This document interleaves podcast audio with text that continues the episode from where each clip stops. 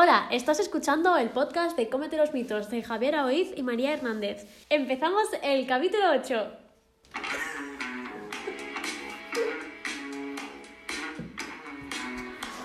Buenos días, buenas tardes y buenas noches. Vaya tarde llevamos. Bueno. No sé si oís reír a María de fondo. No para de reír desde hace media hora. Bueno. Ah, Solo decir que he repetido la introducción como 10 veces. 10 veces. así vamos. Y es una frase, o sea, es que en el fondo. Bien, empezamos. Son las 7 de la tarde, estoy cansada, ya está, no hay otra excusa. Son las 6.38. A 7, en Vale. país del mundo. Vale, perfecto. Bueno, em, sí, vamos a hablar del, de- del vino. perdón, perdón. Vale, vale, ya está, paro, paro, paro. Vamos a comentar un artículo que salió el 25 de octubre del 2019. Es decir, hace 4 días contados. Sí, exactamente.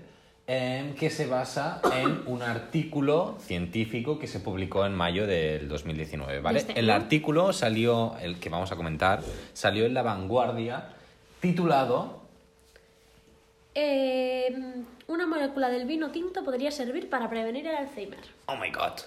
Entonces, María. La cosa es que después de esta frase que podríamos decir que realmente es cierta, ¿vale? O el estudio parece que Bueno, nos dice que sí. sí. Nos viene el... Después de este hallazgo, los investigadores declaran que un consumo moderado de vino sí que se podría considerar saludable. eh, alarma. ¡Ay, ay! Qué bien ha quedado eso, ¿no? Bueno, la cuestión. Siempre hemos oído el típico, bueno, por lo menos en España, la dieta mediterránea, la copita de vino tinto al día, que es saludable, vale. Los últimos años también se ha visto que no es tan saludable como creíamos.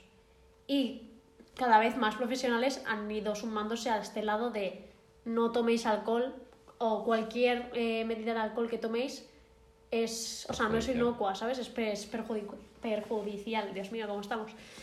Y tope. pues claro, si me sueltas eh, este, este titular, bueno, el titular no, el justo subtitular, hola, no sé cómo se llama en este momento, bueno, estoy muy espesita.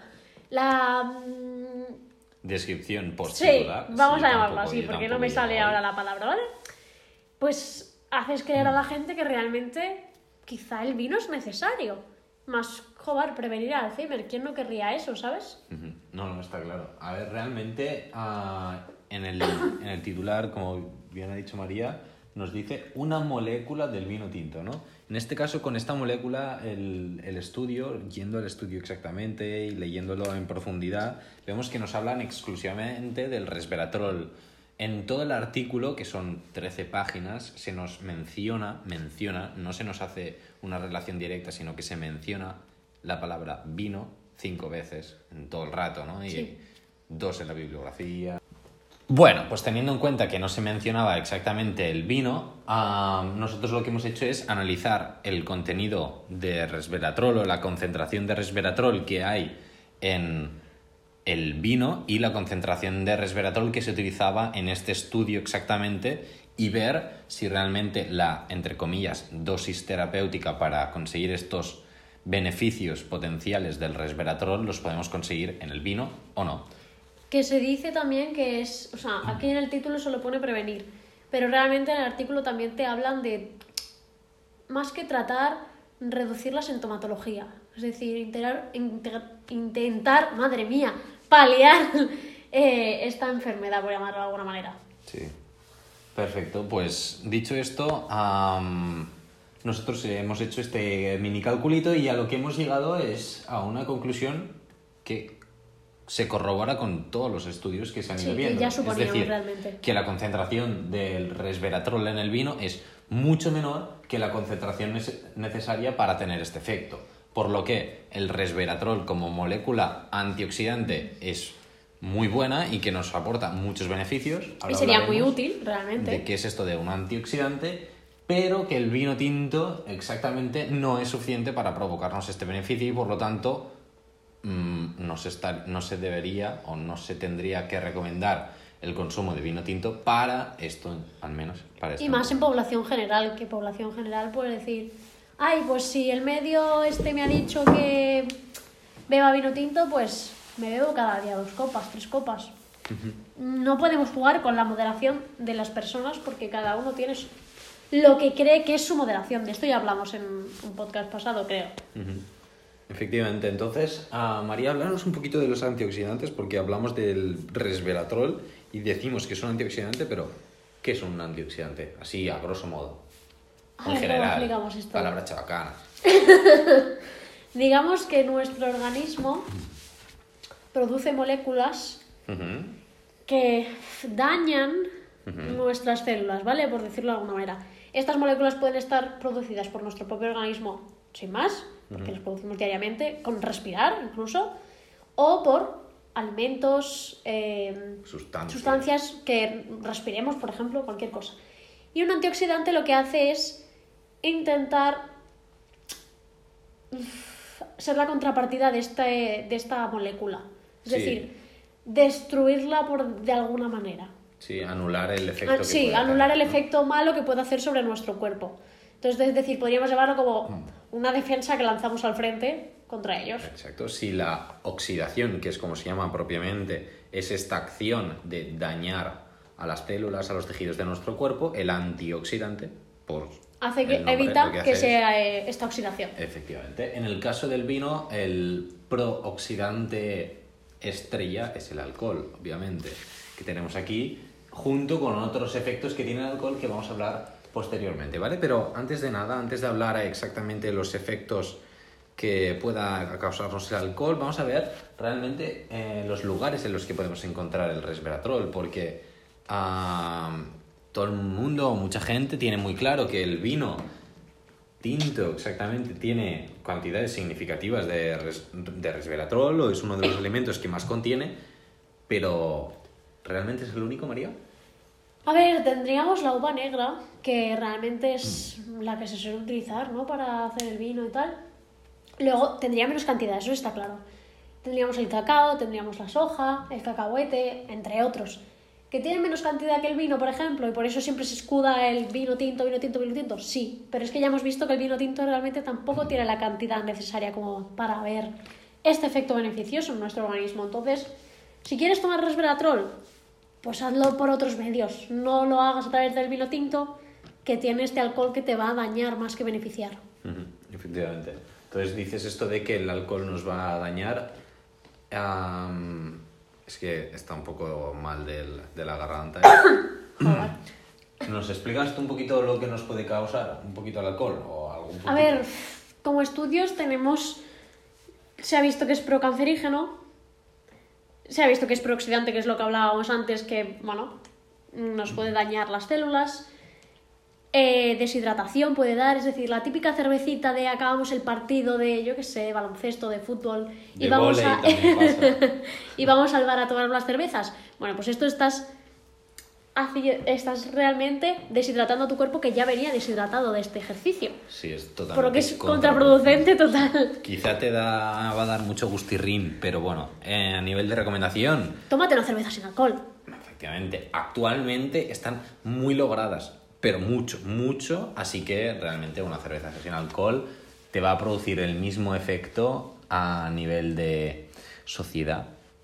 Sí, porque Sí, realmente porque es para hay mucha gente que hace eso, que es... mm, vamos a tomar una cerveza, que me apetece, pero bueno, como vamos todos, venga, va, me pido una cerveza.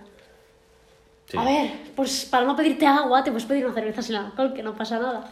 Claro. Luego también por último tendríamos, bueno, que hay muchísimos más, ¿eh? pero por- decimos los más característicos, por decirlo de alguna manera. Sí, sí.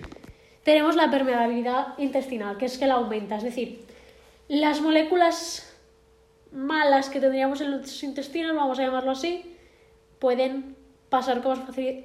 ¿Qué pasa? No, no, que sí. Iba a decir, no, no. pueden pasar, pues yo que sé, incluso a sangre, que no es lo que nos interesa. Entonces esa permeabilidad está bien que se mantenga íntegra y no se altere. Sí, mm, yo creo que la clave es imaginarte el intestino como un, un pasillo lleno de puertas, ¿no? Lo ideal es que eh, las puertas estén lo suficientemente ajustadas para que pasen las moléculas, los nutrientes que a nosotros nos interesan, pero que no se abra totalmente la puerta porque aquí ya podría entrar cualquier persona y dañar lo que pueda haber en el interior de cada habitación. Volviendo al artículo, ha habido una cosa que es que, bueno, que realmente yo lo he buscado en el, en el artículo original, es decir, en el estudio, y no lo he visto por ningún lado, pero bueno, en La Vanguardia, eh, una catedrática nos dice que el vino es una bebida fermentada de baja graduación alcohólica y posee moléculas que podrían contrarrestar los efectos nocivos de los radicales libres. Estos serían los que nos hacen Sí, daño, ¿vale? Eh, responsables del estrés oxidativo del alcohol. Es decir, nos estás explicando que ese resveratrol y esos antioxidantes extras que tiene el vino pueden contrarrestar los efectos nocivos del alcohol. Vale, bien. Pero entonces no nos hacen nada en nuestro cuerpo. Porque si esas se gastan en... ¿Sabes? Sí, es sí. como... mm, no, algo no me engancha. No me cuadra. algo no engancha y que además hay que tener muy claro que la, la concentración de alcohol, es decir, el grado alcohólico que pueda tener una bebida, va a ser am, directamente proporcional con, la, con el efecto negativo que tenga en nuestro cuerpo. Cuanta más graduación, más dañino va a ser, pero no por ello una cerveza, que suele ser lo que tiene menos graduación alcohólica, que suelen estar alrededor de 5, am, no vaya a ser inocua, ¿no? Eh, para nada, al contrario, ya hemos visto que tiene todos estos efectos del alcohol y que conste y que es muy importante recalcar que el efecto procancerígeno, prooxidante de deshidratación y de incremento de permeabilidad intestinal junto con muchos otros son a cualquier dosis de alcohol, es decir, a cualquier O dosis. sea, no hay dosis de alcohol no peligrosa. Exacto, sí, sí, eso es muy importante tenerlo claro porque cuanto más se consume, más papeletas hay para una patología. Entonces, bueno, esto es un poquito lo que ah, queríamos comentar. A ver, María, si es, es que está buscando cositas. No, es que hoy también había salido, no sé si hoy o hace unos días, bueno, que el consumo moderado de cerveza mejora la salud cardiovascular. Y dices, vale, en una semana, en la misma semana, han salido ya dos artículos poniendo por los aires, mm, beneficiando al lobby del alcohol. Y te preguntas, ¿qué hay detrás? Que detrás está claro, el- los intereses que pueda haber detrás es muy importante tenerlos claros. Y hay veces que en prensa están poco, poco evidenciados, ¿no? En, no sé, en- Bueno, a ver, este realmente no hemos mirado si tiene eh, base científica detrás.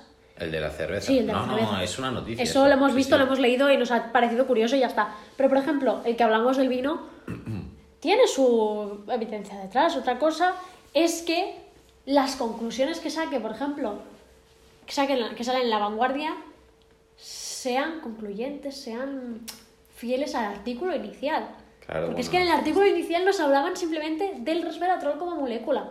No nos hablaban de beber vino como tal, de si tú bebes cada día, yo qué sé, Sí, sí, lo- tres copas de vino al día sea súper beneficioso, prevengas el Alzheimer, lo trates, tal, tal, tal. No, no, nos habla del resveratrol. Luego se han sacado aquí las conclusiones, bueno, que cada uno le han beneficiado realmente. Tal cual, totalmente. Sí, yo creo que lo, lo importante, claro, obviamente es, es muy difícil, ¿no? Tú cuando lees el periódico, bueno, al menos yo personalmente, am, no siempre me estoy leyendo todos los artículos que hay detrás de todas las temáticas, ¿no? Y de todos los estudios, todas las leyes que pueda haber detrás de un artículo de prensa, de política, de lo que sea, ¿no?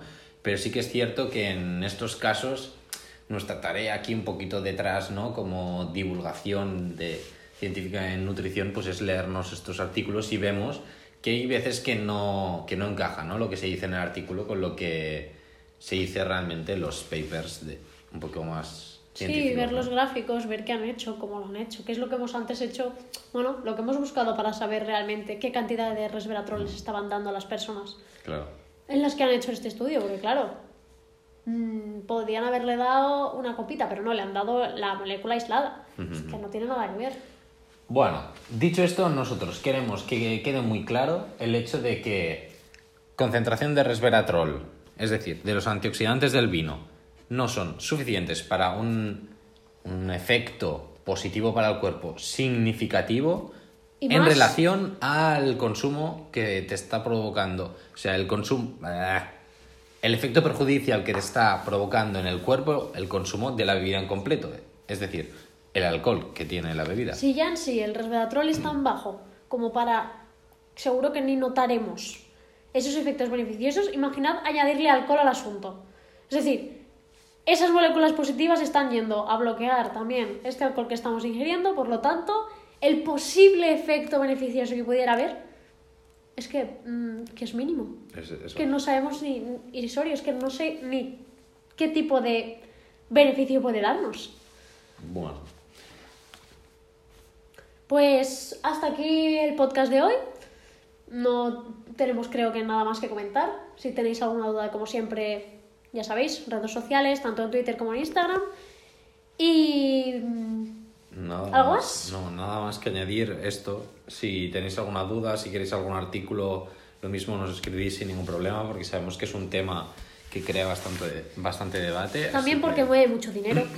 obviamente, y el factor cultural está ahí. Sí. Así que nada, nos despedimos, nos vemos en el próximo jueves o nos escuchamos en el próximo jueves, así que nada, adiós. Adiós, buena castañada.